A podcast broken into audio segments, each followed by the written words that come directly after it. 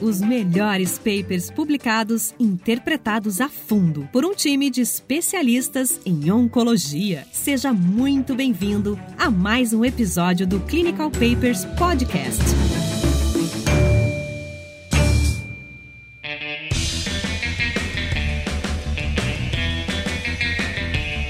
Olá, sejam bem-vindos a mais um episódio do Clinical Papers Podcast. Hoje, com aquela nossa proposta de discutir outras áreas, trouxemos um paper de cabeça e pescoço. Né, a gente está com um colega nosso aqui, eu e o Tiago, com o nosso amigo Felipe Reutberg. Felipe é amigo nosso pelo menos meu, né, Tiago? Não sei você, mas desde a época da residência de R1, quando a gente estava lá na Santa Casa de São Paulo, né, Felipe? E Felipe hoje trabalha com cabeça e pescoço no Sírio Libanês, no ICESP, e teve a oportunidade, inclusive, de participar, de certa maneira, da feitura desse artigo. Hoje iremos discutir um paper publicado na Lancet Oncology agora em outubro, para carcinoma epidermoide de cabeça e pescoço recorrente ou metastático. Esse é um estudo randomizado, fase 3 muito importante nessa área, inclusive que mudou conduta, a gente vai ver durante a discussão desse curso. Eu sou cirurgião, né, Tiago? Você sabe disso. Eu Deu uma embrulhada na cabeça? Deu totalmente, cara. Eu vou, eu vou, vou confessar para vocês, ouvintes, Tiago, assim, é um paper muito difícil, realmente uma estatística muito complicada, mas a gente vai aqui exatamente simplificar ele para você. Né? Acho que a gente tem esse papel de pegar um paper desse em conjunto a gente conseguir simplificar. Eu vou fazer hoje, viu, Felipe, aqui um papel de advogado do diabo. Eu vou ficar aqui dizendo, ah, não entendi, ah, não sei, e vocês vão me acalmando, porque à primeira vista, quando eu vi esse paper, a análise estatística dele é muito complexa.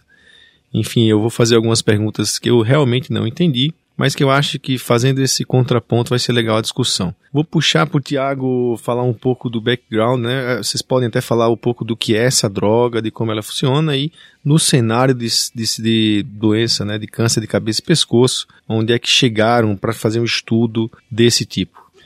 Então, Raniel, é, sejam todos bem-vindos a mais esse episódio. Você sabe que essas análises complexas, como você estava falando, é uma coisa que a gente tem visto com uma certa frequência e tem várias formas de ju tentar justificá-las. Eu acho que talvez uma delas seja justamente a gente tentar fazer várias análises no mesmo paper, tentando usar aquela mesma população para que não seja necessário repetir outros estudos com outros braços. Então, a gente está vendo cada vez mais as pessoas botarem estudos, vários braços do mesmo estudo, para não precisar repetir um, um novo estudo com mais 600 pacientes, mais vários milhões de dólares, com, enfim, com essa população. O background, pelo menos, ele é bastante simples.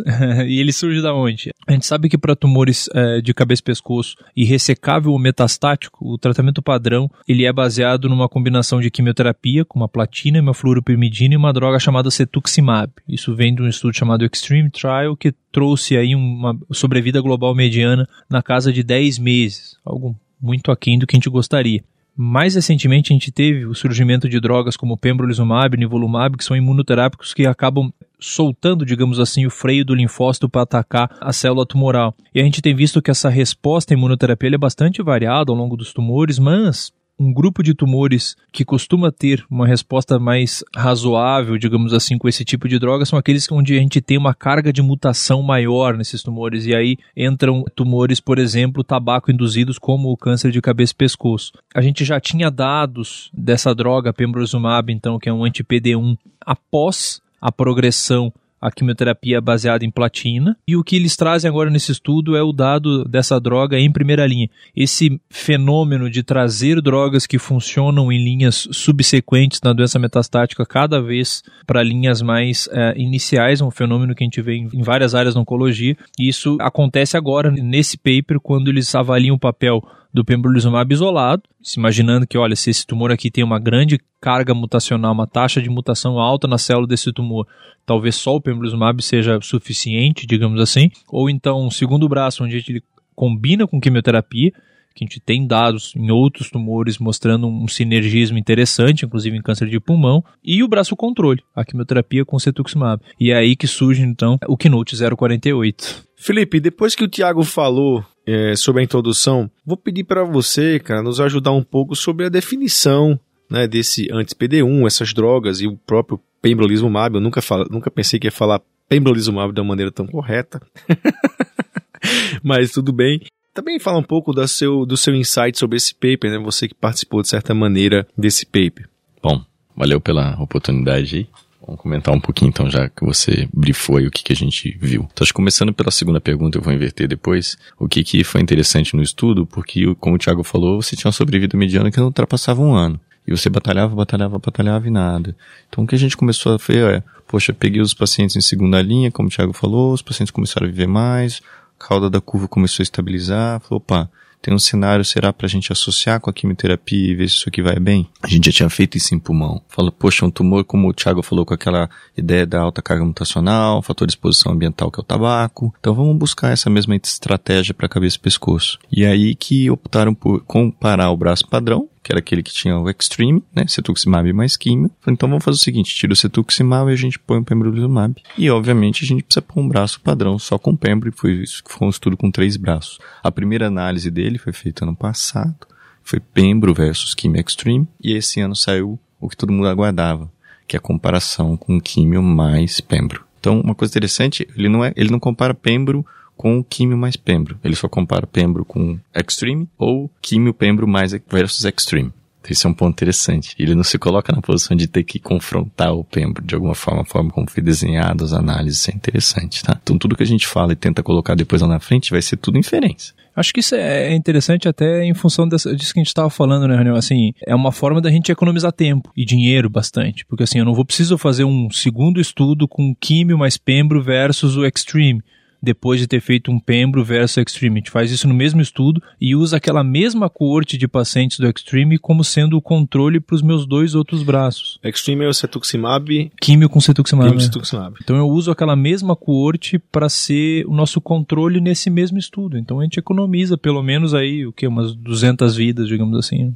É, acho que falando do PD1 como você colocou, a gente analisa a expressão você põe lá, você faz uma análise imunohistoquímica, né? Então você vai e faz a coloração imunohistoquímica e analisa a expressão daquilo na lâmina. É interessante porque muitos dos tumores a gente analisa o PD1 ou a expressão do PDL1, que seria o ligante do program dessa, né, morte programada, que é a, o ensaio imunistoquímico. Ah, na prática, o que, que isso traduz? Quando um tumor ele, ele, ele é identificado pelo linfócito, a célula de defesa, ele vai lá e faz uma ligação com a célula tumoral. O que acontece é que, se essa resposta for muito exacerbada, pode acontecer inclusive de você, o teu organismo causar mal para você, porque você tem uma resposta inflamatória muito exacerbada. Então o que é natural? Depois de mais ou menos 48 horas, 36 horas, você começa a ter o pico de expressão na membrana da célula, tanto do tumor quanto do, do linfócito, de umas membranas que vão fazer uma atividade inibitória.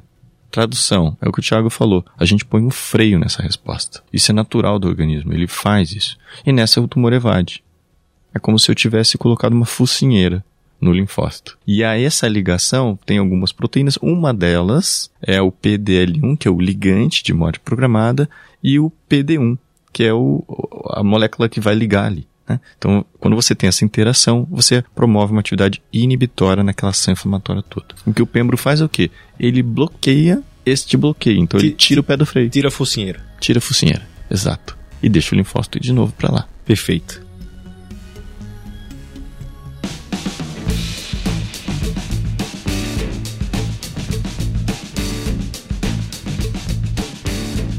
Então esse estudo foi chamado de Keynote 048, ele foi um estudo randomizado ou pen label, né? Acho que a gente já falou isso anteriormente, todo mundo sabia quem estava recebendo o quê. Foi um estudo fase 3, em que foi planejado 200 centros médicos em 37 países para esse estudo. Né? Os critérios de inclusão foram pacientes com 18 anos ou mais e que tinham histologia confirmada de carcinoma epidermoide, né, hipofaringe, laringe, orofaringe, cavidade oral e que eles eram recorrentes ou metastáticos e não seriam curados por terapia local. Os critérios de avaliação de resposta que ele utilizou foi o do RECIST, a gente também já falou sobre isso previamente, e eles fizeram análise histoquímica tanto do P16, depois a gente fala sobre um pouco o que isso significa, e do PDL1.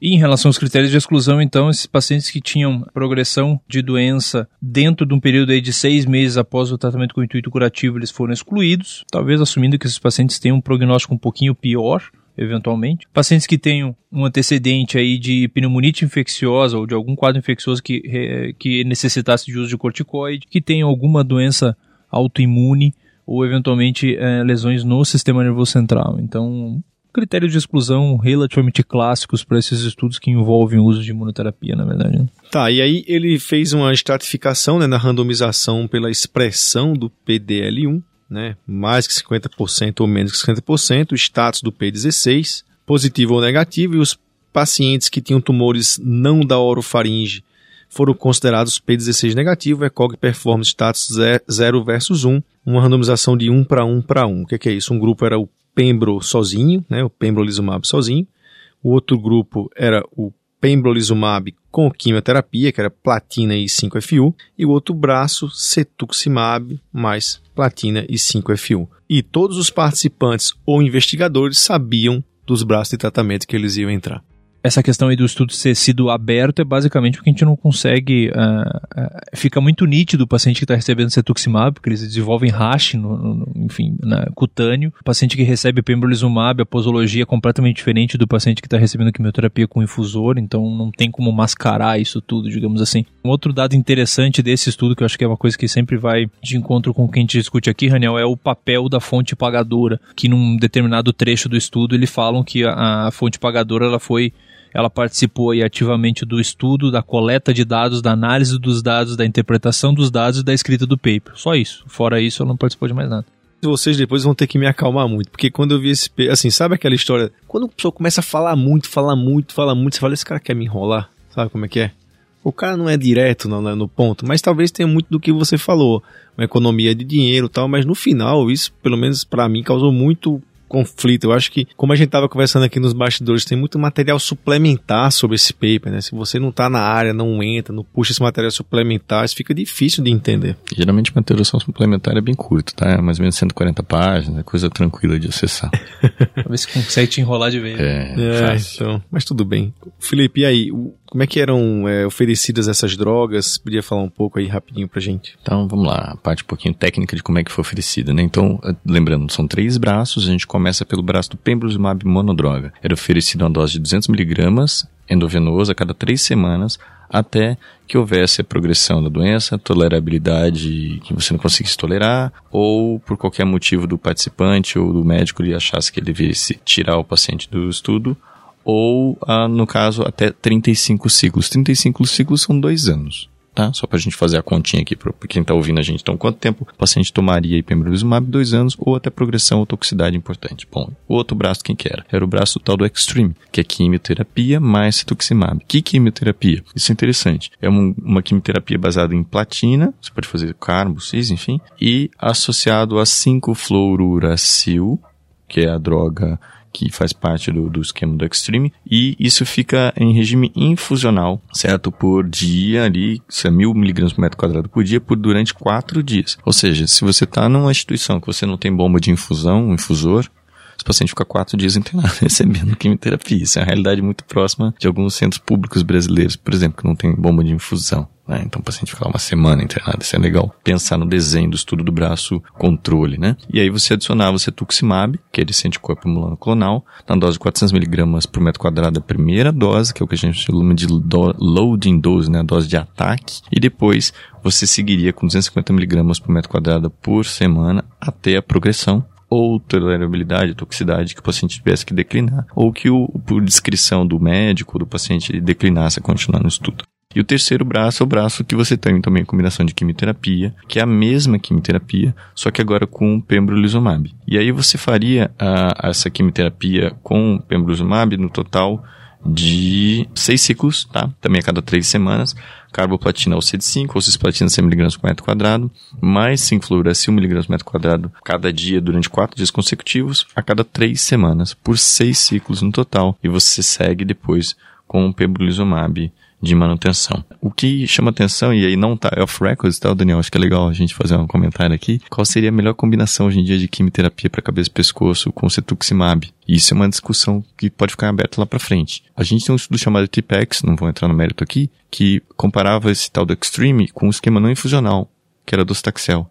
E os pacientes tiveram uma taxa de resposta maior. Então, será que, se a gente lá na frente pensar em comparar um braço desse com pembro e químio isso possa dar um desfecho diferente? Fica aí a dúvida em aberto, espero a gente poder comentar lá na frente. Em relação à questão do cálculo do N, para a gente chegar nesse estudo, eles uh, estimaram aí um, uma, uma sobrevida livre de progressão de seis meses para o braço controle de quimioterapia com cetuximab, um período aí de recrutamento de aproximadamente uns 21 meses, com uma taxa de dropout, ou seja, de pacientes que seriam retirados do estudo em torno de 5%, com um poder de 90% para detectar um hazard ratio de 0,58 para pembrolizumab isolado versus quimioterapia com cetuximab, e pembrolizumab com quimioterapia versus cetuximab com quimioterapia naquele subgrupo que tinha o CPS de 20 ou mais. E aí, Raniel, o que, que, você achou? O que é CPS? essa, essa é uma pergunta interessante e isso a gente demorou um tempo aí ao longo desses estudos todos com imunoterapia para entender que em alguns cenários, em alguns tumores com algumas drogas, o que interessa é a expressão de PDL1 na célula tumoral. Em outros contextos, o que interessa é a expressão de PDL1 naquelas células que ficam no microambiente. E em alguns outros contextos, o que interessa é a, a somatória de tudo isso. CPS é isso, é um score combinado, digamos assim. O C do CPS é Combine PD-L1 Score. O que eles vão fazer ali é uma soma de PDL1 em tudo que é célula que tem ali no meio daquilo ali, célula de tumor, linfócito, macrófago, o que tiver ali, e vai fazer uma média daquilo ali. Quando a gente fala que um, um tumor tem um CPS de 20, quer dizer que aproximadamente 20% daquelas células daquele microambiente, daquele, daquela região avaliada, tinha expressão de PDL1. É, eu digo que o cara que mais aprende nesses podcasts sou eu, você depois do fim. É, Tiago, e aí eles fizeram duas análises interinas, uma com 9 e uma com 17 meses, e no final planejaram recrutar 825 pacientes.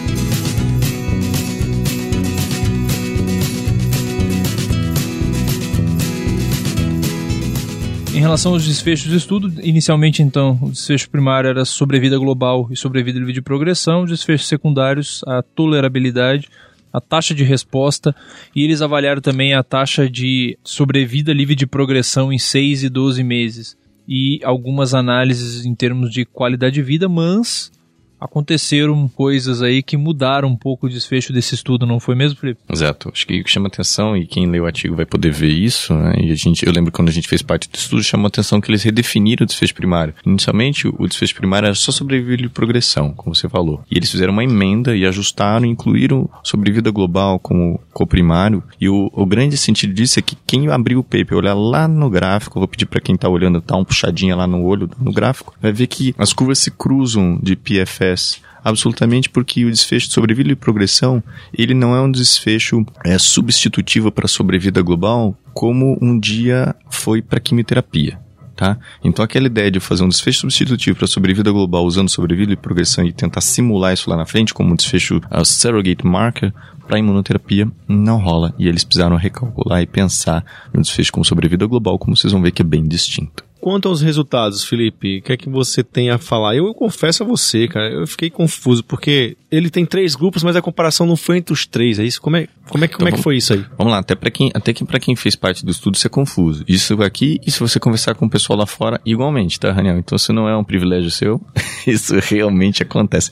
Então, vamos tentar organizar o raciocínio? Acho que fica legal. Então, três braços, só para recobrar a ideia, é pembro mais químio versus químio extreme, ponto. Os braços pembro monodroga versus extreme é uma análise, pembro mais químio versus extreme é outra análise. Não tem pembro versus químio mais pembro, embora sejam três braços, tudo ele não foi desenhado dessa forma. Perfeito? Então vamos começar pela primeira, pembro versus químio extreme. Só que ele dividiu. Ele dividiu conforme o tal do CPS que o Biak falou. Então tem a análise intent, intent to treat para todos os pacientes, CPS maior que 20 e CPS maior que 1. Começar pelo CPS maior que 20. Nessa população, Pembro sozinho versus o regime Extreme, a sobrevida mediana foi dada de 14,9 meses para o braço pembrolizumab isolado versus 10,7 no braço Extreme. Atenção, esse resultado do Extreme é exatamente esse, é muito, muito, muito próximo do Extreme original. Ou seja, não tem aquela diferença toda, às vezes, entre um trabalho e outro. Isso é legal de ver. Então eu tive quase quatro meses de ganho de sobrevida em mediana. Só que as pessoas falam, não, eu tô ganhando uma quatro meses a mais de, de sobrevida. Não, isso não é verdade porque você está comparando entre os dois braços. Aí a gente vai atrás do hazard ratio, não é isso? Para a gente avaliar o quanto que eu consigo reduzir de mortalidade quando eu incorporo um, um, um, tratamento em detrimento ao outro. E quando a gente olha esse hazard ratio, ele é da ordem de 0,61 ponto estimado dele, que não fala mediana, né? Fala ponto estimado. E aí é legal porque ele boundary inferior dele é lá embaixo, é 0,45. Então eu posso ir de, 0, de 55% de redução de óbito até 17 de variância. Isso é muita coisa. Então a gente não olha só absoluto. Então, para quem tá ouvindo a gente aqui, é bacana olhar isso aí, né? Porque a gente tá falando de imunoterapia. Oscila bastante. Então eu posso ter um ponto estimado lá embaixo, 0,45, 55% de redução de óbito, quando eu comparo só pembro monodroga versus extreme nessa população. Então é legal, porque você vai estratificar para que população que você tá dando droga. Para aquela que tem o CPS maior que 20, é alta. E aí, vamos baixar o, o sarrafo. Para aquela que tinha um CPS maior que 1, Pembro versus Extreme igualmente, né? E a gente vai falar do número absoluto, então a mediana foi 12,3 meses a favor do Pembro versus 10,3 meses a favor do Extreme. Dois meses de ganho. Mediano. Vamos lá puxar a ideia do, do hazard ratio. Eu sei que você gosta disso, hein? Então, o hazard ratio aqui bateu 0,78. É menor. Então, eu estou falando uma diferença que lá atrás o CPS de, de maior que 20 era 0,61, ou seja, 49% de redução de, de, de mortalidade. Agora eu estou jogando em 22%. Então, muito mais favorável para quem tem o CPS maior que 20, mas aqui a gente também tem, tá? Versus Extreme, e o Ratio oscila 0,63 a 0,96. Então mantém o ganho de sobrevida nas duas populações. Então tá bom, tá indo bem. Então quando a hora que a gente joga para toda a população, e aí o desfecho analisado é um desfecho hierárquico, tá? É um estudo realmente meio chato que você falou. Então, então a hora que um vem positivo, eu vou analisar outro, vou analisar outro. E dentro do desfecho hierárquico, a hora que eu analiso toda a, a população, independente do, da expressão de CPS, aí a gente puxa que a análise final era, era desenhada para não inferioridade, que é uma coisa muito esquisita, né? Eu mudei tudo. Não, é, eu, eu, eu, eu confesso, eu fui ler esse paper de repente apareceu o termo não inferioridade no meio do texto, isso me confundiu. Mas assim, vamos, vamos manter a linha vamos manter ali. Então, é, essa questão da, da hierarquia dos desfechos, ela, é, ela, ela é bacana, né? no sentido de que se esse não viesse positivo nem com CPS maior que 20, não tem por que eu ficar vendo se o pembrolizumab seria melhor com CPS maior que 1 ou independente do CPS. Ele só vai atrás de tentar expandir, digamos assim, a aplicação daquela intervenção se no subgrupo anterior, olha, o CPS maior que 20 foi, foi melhor beleza, vamos descer o sarrafo um pouquinho e ver maior que um, porque assim você desgasta menos do ponto de vista estatístico, você gasta menos alfa, etc. Então tem uma, uma, um porquê de fazer isso do ponto de vista hierárquico e começar sempre de cima para baixo, né, com o CPS mais alto. Tiago, eu acho que eles arranjaram uma grande desculpa estatística para fazer o que todo mundo faz, entendeu?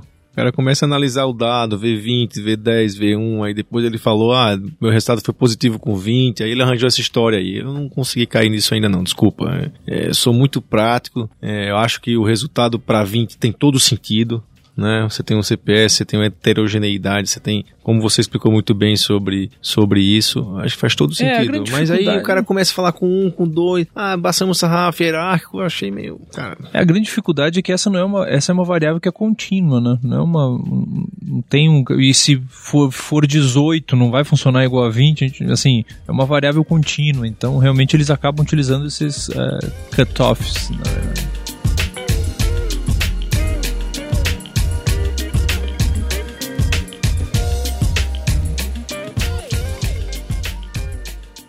Mas vamos lá, Felipe. Então você comparou o Pembro versus o Extreme. Agora é o Pembro mais químio versus Extreme. Vou é soltar uma conclusão aqui, tá? Para a população global, não é positivo.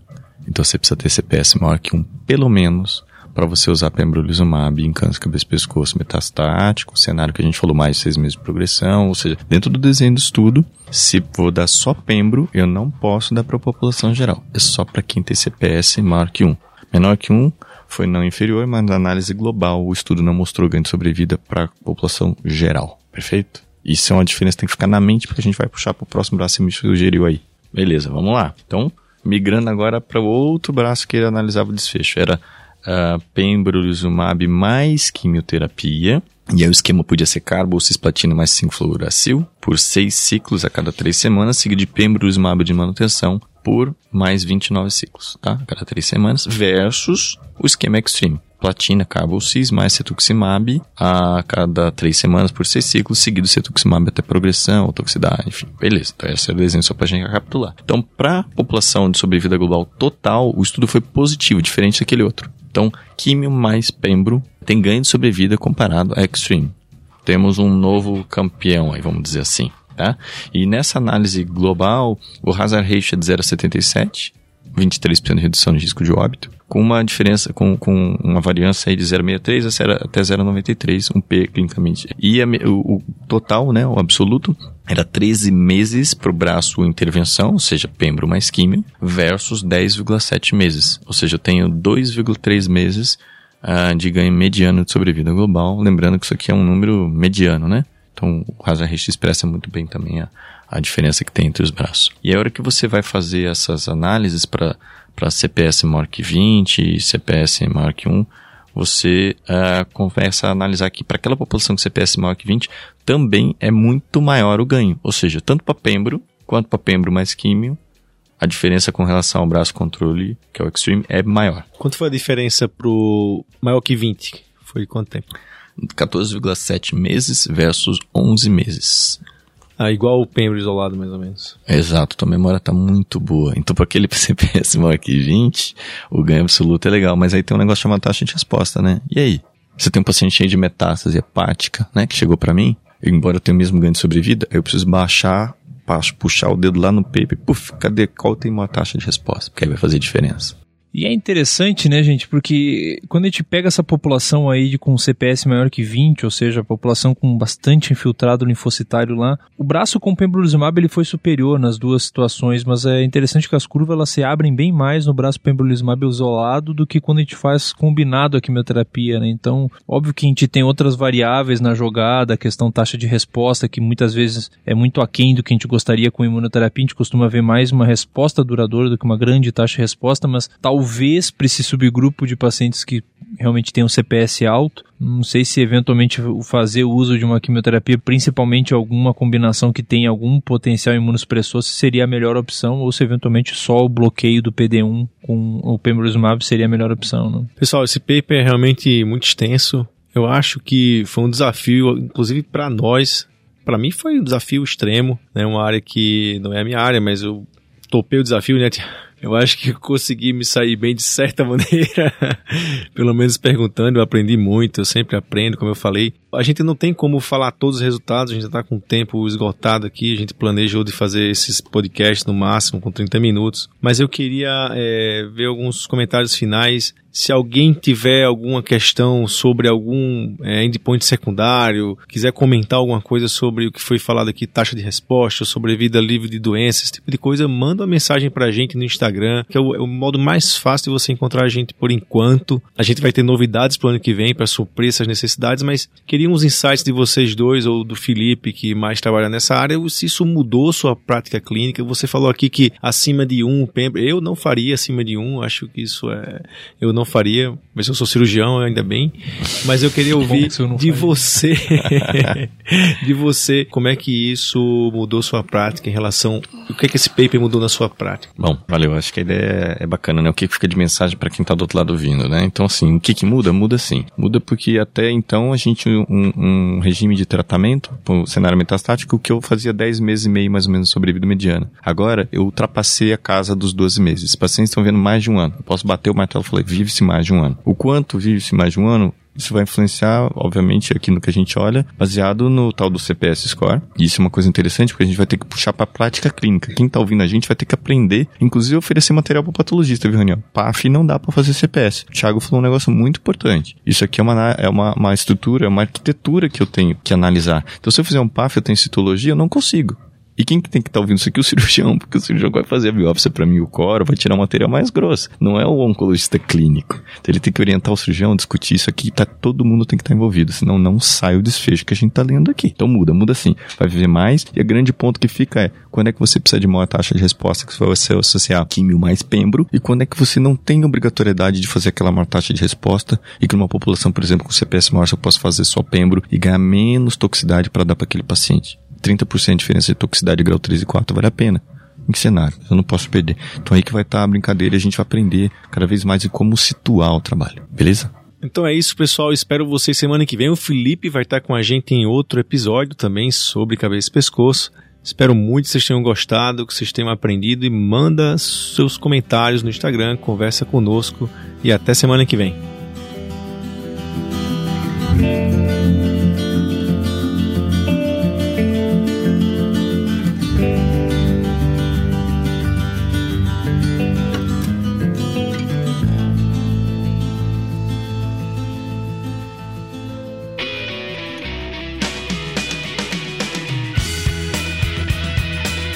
Ouviu Clinical Papers Podcast. A medicina que você faz hoje pode não ser a de amanhã. Mantenha-se atualizado com o Clinical Papers Podcast.